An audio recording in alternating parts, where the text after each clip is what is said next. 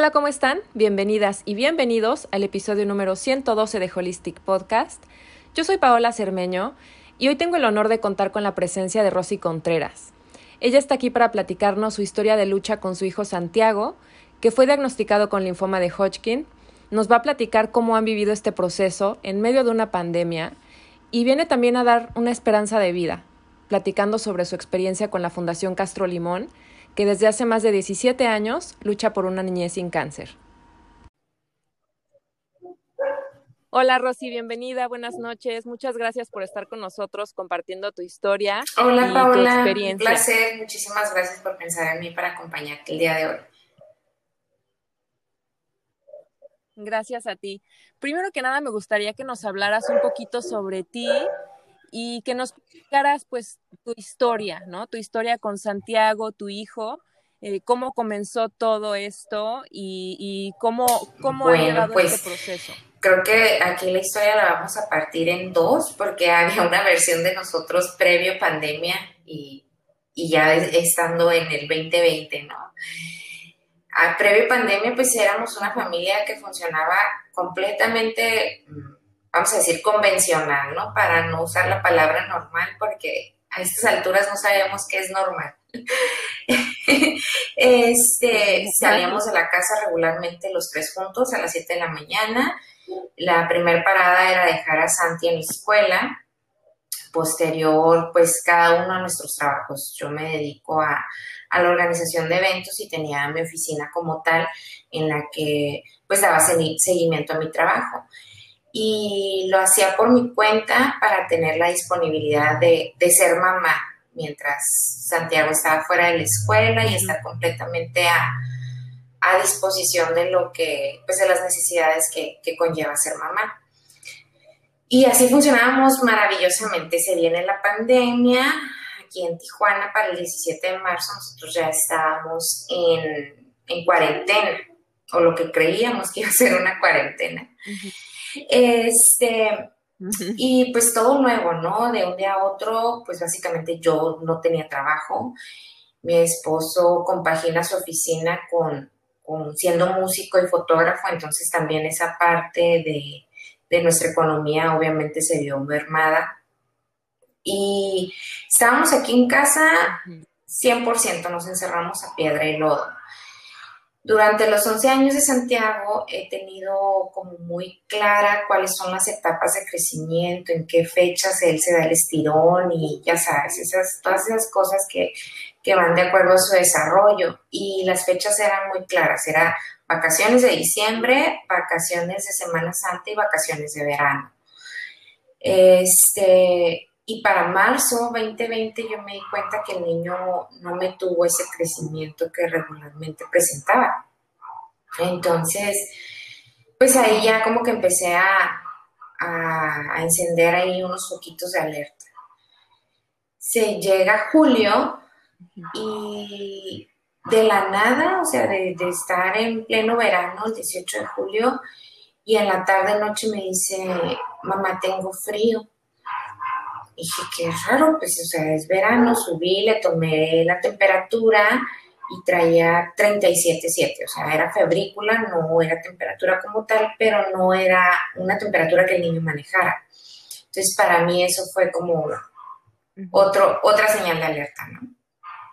Este, le di, su, le di medicina, le di su ibuprofeno para que pues le bajara la temperatura, más bien para que no le subiera, y al día siguiente ya no pasó nada, o sea, le estuve tomando la temperatura durante todo el día y no, no había signo de ninguna otra cosa, entonces dije, bueno, pues probablemente algún resfriado.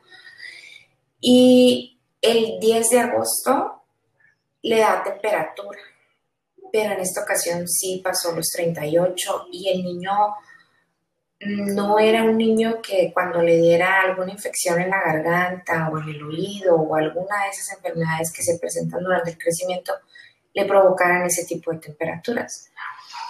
Entonces, pues inmediatamente fuimos al pediatra y le encontró una infección en la garganta.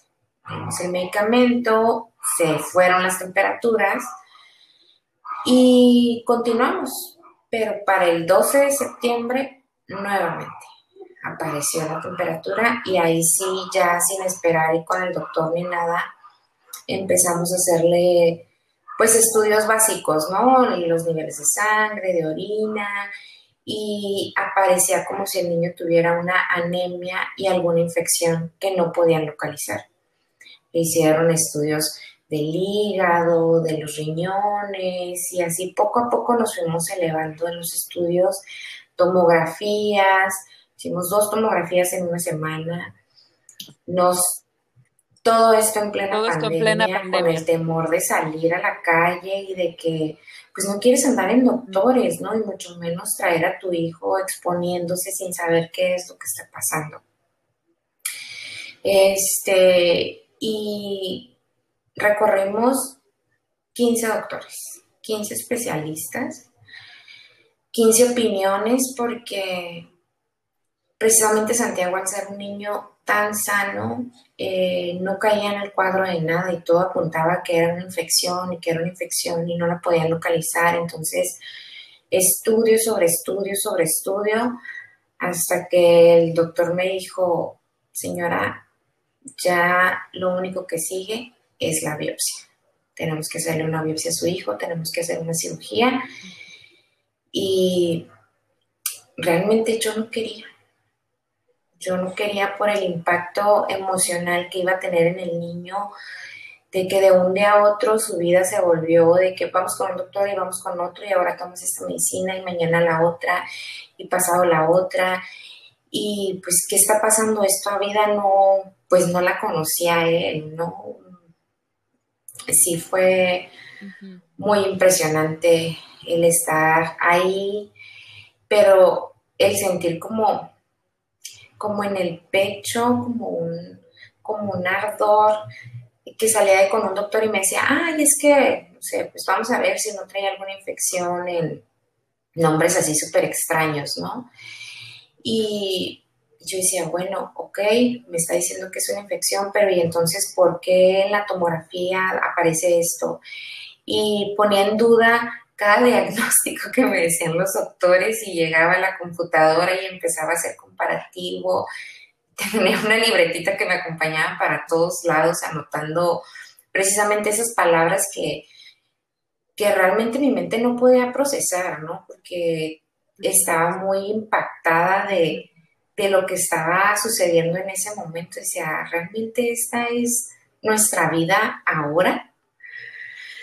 Sí, fue muy, muy intenso llegar hasta un diagnóstico. Rosy, me imagino que fueron momentos muy duros, de mucha incertidumbre, de mucha angustia, y me imagino lo difícil que fue también, por un lado, tener la necesidad de un diagnóstico y de un tratamiento oportuno, pero a la vez no querer enfrentarse con esta realidad. ¿Cómo y cuándo es que ustedes llegan finalmente a tener un diagnóstico para Santi? Después de, recorrer estos 15 doctores eh, y hacer todos los estudios, uno de los doctores nos pidió que le realizáramos un PET, que es como una tomografía, pero más especializada. este, le hicimos el PET, al momento de que él recibió los resultados, nos direccionó de inmediato con, con un cirujano oncólogo pediatra de aquí de Tijuana. Este, y él fue el que nos dijo, Santiago es el primer niño que me viene con esta Biblia de estudios. Entiendo que, se quieran negar ante la posibilidad, pero es momento de dejar de ser papás avestruz y sacar la cabeza debajo de la tierra para convertirnos en papás águilas y sobrevolar el problema.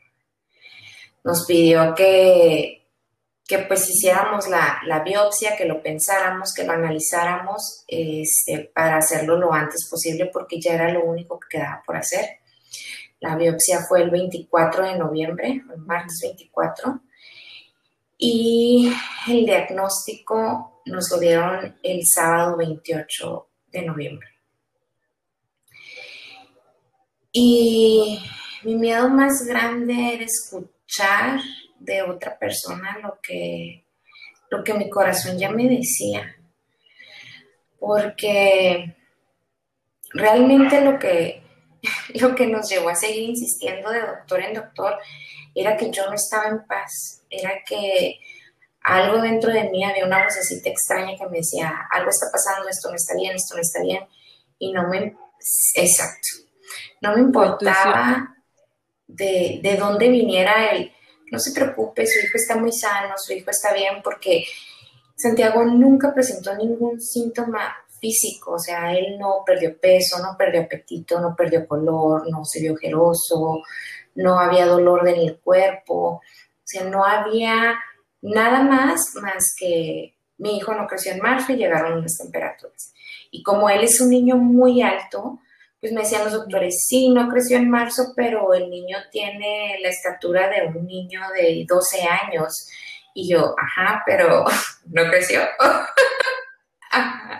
No creció en marzo, no creció en agosto, ya pasaron dos temporadas en las que él me presenta un crecimiento considerable y no llegó. Y escuchas muchas cosas, ¿no? De que pues es normal, eso pasa en los niños y demás, pero te juro que, mi intuición, mi instinto me decía, no, algo, algo que está extraño, hasta que, pues desafortunadamente hubo una voz que me, que me lo dijo, ¿no? Y, y obviamente todo este periodo, te lo estoy resumiendo en minutos, pero fueron días de insomnio, de llanto incontrolable porque no, no cabía en mi cabeza, era como, como, sentía como si estuviera en la vida de alguien más, no sabía en qué momento la vida me había llevado aquí y por qué, ¿no? O sea, creces con la idea de que, este, solamente a las personas malas les pasan cosas malas, este, si eres bueno y haces las cosas bien, te va a ir bien en la vida, entonces, ¿qué estaba pasando? Mi hijo es un niño bueno, amoroso, noble, inocente, y, a él estaban entregando una batalla de este tamaño y a mí junto con él y a mi esposo junto con nosotros. Entonces, si hoy es un, un crujir en tu cabeza, en tus ideas, en, lo que durante muchos años has pensado y inevitablemente caes en una crisis, ¿no?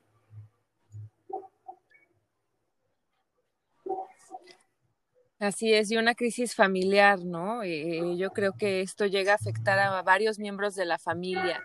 Eh, ¿Cómo lo afrontaron como familia ustedes? Eh, no sé si tu familia extendida también haya sido parte de todo. Eh, la familia de mi esposo y mi familia, ¿no? Todos vivimos aquí en Tijuana. Bueno, los hermanos y los papás, ¿no? Obviamente tenemos primos, tíos y demás regados por muchos lados. Eh, al mismo tiempo que a nosotros nos estaban dando un diagnóstico, toda mi familia, todas mis hermanas, mi mamá, mis sobrinos, mis cuñados, les dio COVID. Ellos, cuando nosotros estábamos ya en, el proceso de la biopsia, para apoyarnos empezaron a hacer ventas, ventas de comida, hacían comidas, entrega a domicilio en los fines de semana. Y entre que uno y otro les dio COVID, a todos. Entonces, yo, no, ahorita lo recuerdo y digo, ¿cómo pasó? Mi cabeza y mi corazón estaba hecho nudo. La familia de mi esposo, eh, mi cuñada me dijo algo, me dijo algo muy bonito, me dijo, es que esto no nada más le dio a Santi, nos dio a todos nosotros. Y todos vamos a hacer todo lo que está en nuestras manos para, para estar con ustedes.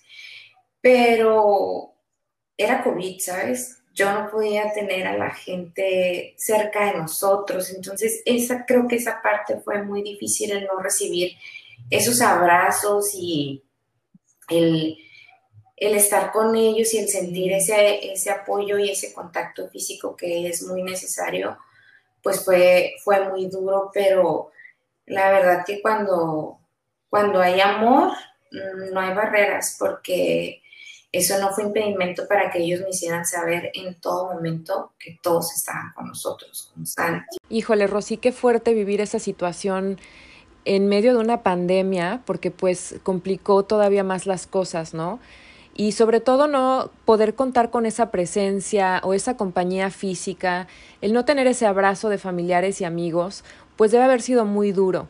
Sin embargo, como bien lo dijiste, les hacían sentir que estaban con ustedes, les demostraron ese cariño y ese apoyo en todo momento.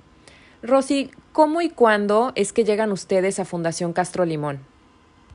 Fue, a ver, sábado 28, 29, 30, el primero de diciembre. El lunes, el lunes 30 nos estaban hablando de Fundación para decirnos que habían recibido varias llamadas pidiendo apoyo para, para que entrara Santiago, para que fuera atendido y para que fuera valorado con ellos. Entonces, el lunes 29, tipo 9 de la mañana, me estaban hablando para citarme el martes primero. Teníamos que ir los tres, obviamente, eh, para que nos explicaran cómo, cómo funcionaba el, estar dentro y el pertenecer a la familia Castro Limón. Y mientras Santiago y yo estábamos en valoración con los médicos, Roberto estaba en dirección, este, recibiendo la información y, y demás. funcionábamos como equipo, funcionamos como equipo realmente. Y entramos ese, ese día primero de diciembre y nuestra cita fue para el lunes 7 ese lunes 7 de diciembre Santi entró a cirugía, le pusieron un catéter por medio del que recibe su, medicamento, su quimio, eh, y ese mismo día recibió su primera quimioterapia. Rapidísimo y actuando de una manera, es que pareciera que no estás en...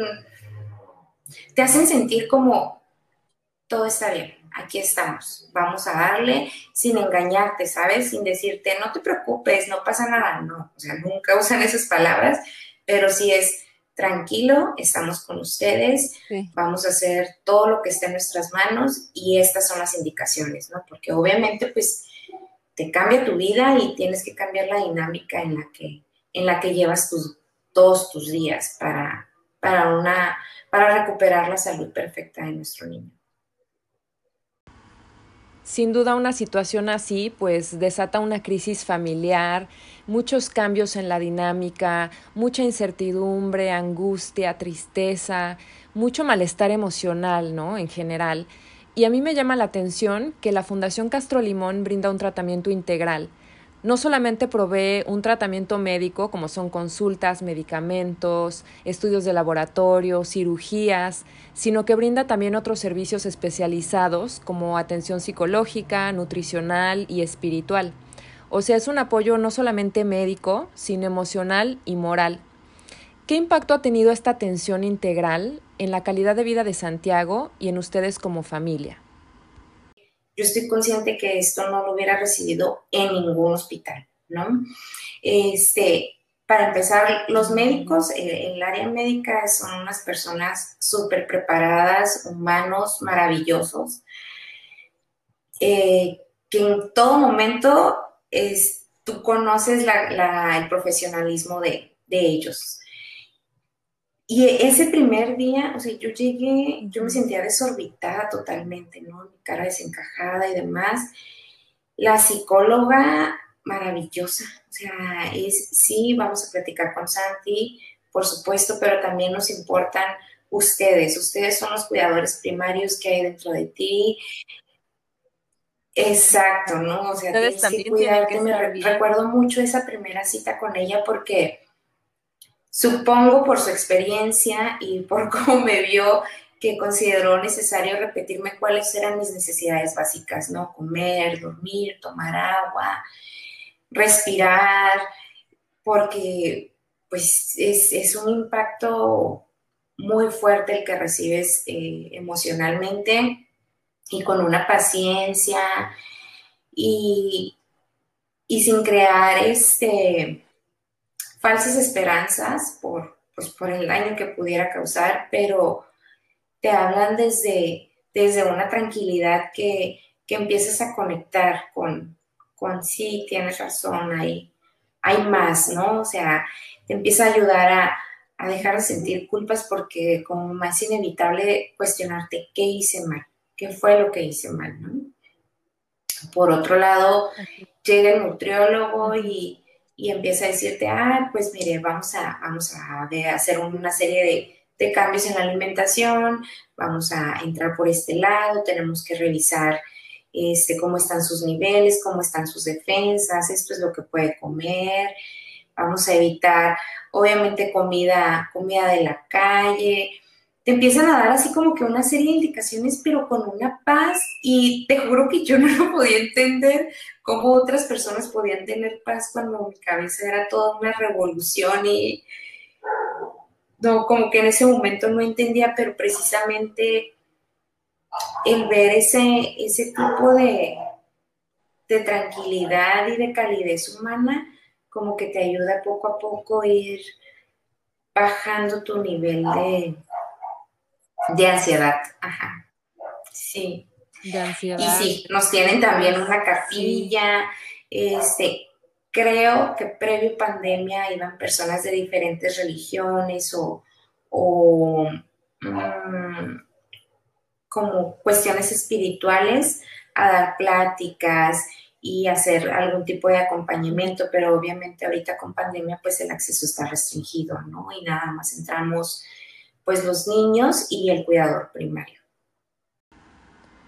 Híjole, qué importante es la atención psicológica, no solamente para el paciente, sino para la familia, sobre todo cuando se trata de un niño, como en el caso de Santi, y creo que la clave para sobrellevar una enfermedad o una situación como esta es la aceptación.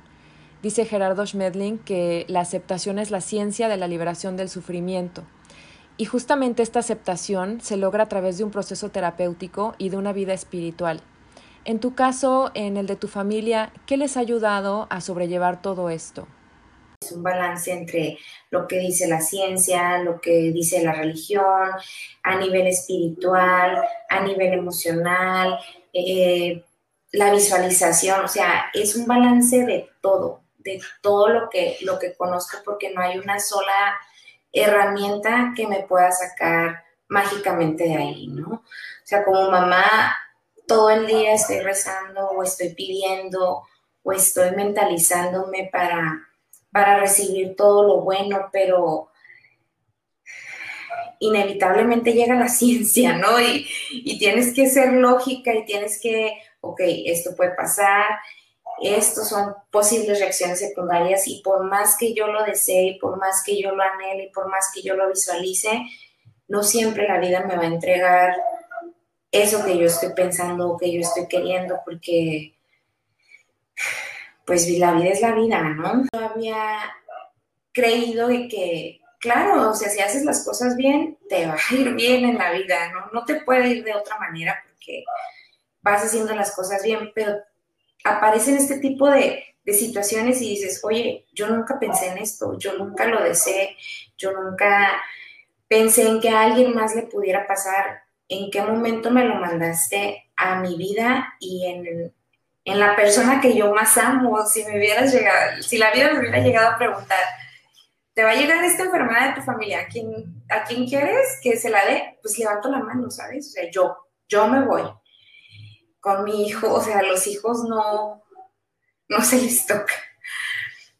Pero en este momento es hacer un balance de todo lo que he aprendido a lo largo de, de los 37 años y tomar lo mejor de cada cosa, aceptando y entendiendo que aunque sea vegana y aunque sea Greenpeace y aunque sea ambientalista, si voy y me paro a la jungla y me encuentro a un depredador, me va a atacar y, yo voy a tener que hacer uso de las herramientas que conozca para, para salir viva de ahí. Entonces, algo así es en, el momento en el que estoy ahorita. Ayer tuve mi cita con, con mi psicóloga, que es psicóloga desde hace ya dos años, y ¿sabes? No sentí que fuera suficiente porque traía mucha angustia. Tuvimos una junta en la, en, la semana en la que me daban las estadísticas de, del número de niños que van a ser diagnosticados con este tipo de padecimiento este año en Baja California y me partió el alma. no, no me cabe en la mente y en el corazón que otras 125 familias vivan esto y se enfrenten a esto y, los niños, ¿no? Y, y ahora le hablé a, la psicóloga de fundación y le dije, ¿sabes qué? Necesito una hora contigo, necesito un momento porque la cita de ayer no fue suficiente, estoy muy sobrecargada. Y, es que en, estos meses es como subirme a, a una montaña rusa, ¿no? Donde a veces levantas las manos y gritas bien feliz y otras veces te agarras bien fuerte y cierras los ojos y, dices, ok, voy en el carrito, ¿para dónde, para dónde va? ¿Dónde va a terminar? Es, es una, sí, una montaña rusa de emociones. Qué importante esto que comentas, Rosy, que una sola cosa no es la que te ayudó, sino que son una serie de recursos, una serie de herramientas para poder gestionar todas estas emociones y para lograr esta aceptación de lo que nos sucede, sin preguntarnos el por qué, sino que en algún momento entenderemos el para qué. Toda mi admiración y todo mi reconocimiento por tu entereza y tu fortaleza para hacerle frente a esta situación y además, como comentábamos, ¿no? Esto sucede en medio de una pandemia y además esto del COVID ha imposibilitado continuar con otros modelos de donativos que manejaba la fundación anteriormente, como carreras, cenas y otros eventos masivos. Y, pues no tienen la misma, las mismas donaciones a las que estaban acostumbrados. Entonces, platícanos, por favor, cómo podemos apoyar a la fundación. Ahorita eh, no es el, eh, no, tienen el mejor momento de recaudación, pandemia afectó a todos eh, y, entre ellos a, los pequeñitos que, están ahí. Entonces, hay, obviamente ellos no se quedaron de brazos cruzados porque están comprometidos hasta los huesos con nosotros. En México hay una situación de falta de medicamentos, eh, medicamentos oncológicos y ellos se encargan de importarlos de donde sea para garantizarnos el tratamiento. La manera en la que, en la que están buscando eh, cubrir los gastos que, que, conlleva, porque obviamente una enfermedad siempre, siempre trae gastos, es por medio de diferentes productos. Siempre hay campañas. Este, en esta ocasión traemos una, una donación de una empresa que nos dio aguas, agua alcalina, y estamos en la venta de, aguas, acaba de pasar el cafetón, están los productos como los vasos, cubrebocas, hay una serie de productos que se pueden adquirir y que lo que cuestan es integrar para, para ayudar al tratamiento de todos los pequeños, de todas las familias que estamos ahí. También está, hay, hay ciertos puntos donde venden aguas, chocolates, todo eso suma, no lo duden porque muchas veces dicen, ay no, o sea, esos centavos, o sea, no, claro que no, y, luego va a ser reducible para las empresas, ¿no? Con los temas del redondeo y demás, todo se va íntegro a, a estos 69 niños que forman parte de la familia Fundación Castro Limón, entonces si ven por ahí algún chocolatito, un vaso, un café, unas aguas, digan, sí, realmente eso salva vidas y entre ellas la vida de mi pequeño. Todo esto que nos comentas, lo de la venta de productos, es en la ciudad de Tijuana, pero si ustedes están en cualquier otro lugar de México y del mundo, pueden apoyar a través de la página de Fundación Castro Limón con sus donaciones. El tratamiento completo de un solo niño puede costar en promedio 4 millones de pesos. Y ustedes que nos escuchan pueden apadrinar a un niño desde 10 dólares mensuales. Voy a dejar toda esta información en las notas del episodio para que se sumen a este programa y se pueda seguir apoyando a la niñez con cáncer. Mira, el, programa Apadrina a un niño, yo como lo comparto en mis redes sociales, es estamos buscando compadres, ¿no? Porque realmente, aunque, aunque no hay un sacramento como tal para los que somos de alguna religión, sea, sí se crea un vínculo. Eh, es, dar vida. Ese donativo va desde los 150 pesos mensuales y es de una manera muy, muy sencilla por medio de, la página de la página web puedes dar de alta tu tarjeta o una cuenta de PayPal y apadrinar a niños. Ahorita en, el, eh, en el programa creo que están tres niños, entre ellos está Santiago, mi niño, eh, y estamos buscando padrinos, buscamos llegar a 100 padrinos para traducir eso en, tratamientos para los pequeños. Pues qué gran labor de, Fundación Castro Limón. Eh, muchísimas gracias por acompañarnos en este episodio, Rosy, por compartir tu historia y pues por platicarnos eh, todo esto que hace la fundación, ¿no? Yo creo que yo no conocía personalmente esta fundación hasta hace poco y pues bueno, tengo incluso familia en Tijuana y yo no tenía idea de que existía, ¿no? Esta, esta fundación. Entonces, pues bueno, me daría muchísimo gusto que, que se conozca esta labor por medio de este podcast y, que nos sumemos todos a difundir este mensaje para que llegue a más Muchísimas gracias por compartir tu espacio para darle apoyo a esta fundación que es loable, es amorosa, es paz, es apoyo, es esperanza de vida para todos los que están ahí, para todos los niños y, y para nosotros como padres que, híjole, es nos hacen muy felices saber que tenemos todo el soporte de ellos. Sí. Todo ese apoyo.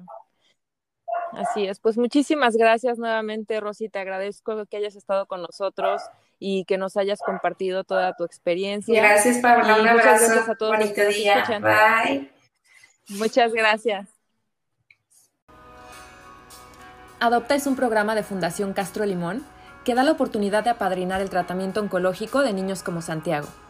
Puedes apoyar el tratamiento de Santiago o de cualquier otro paciente de la Fundación haciendo una aportación desde 10 dólares mensuales.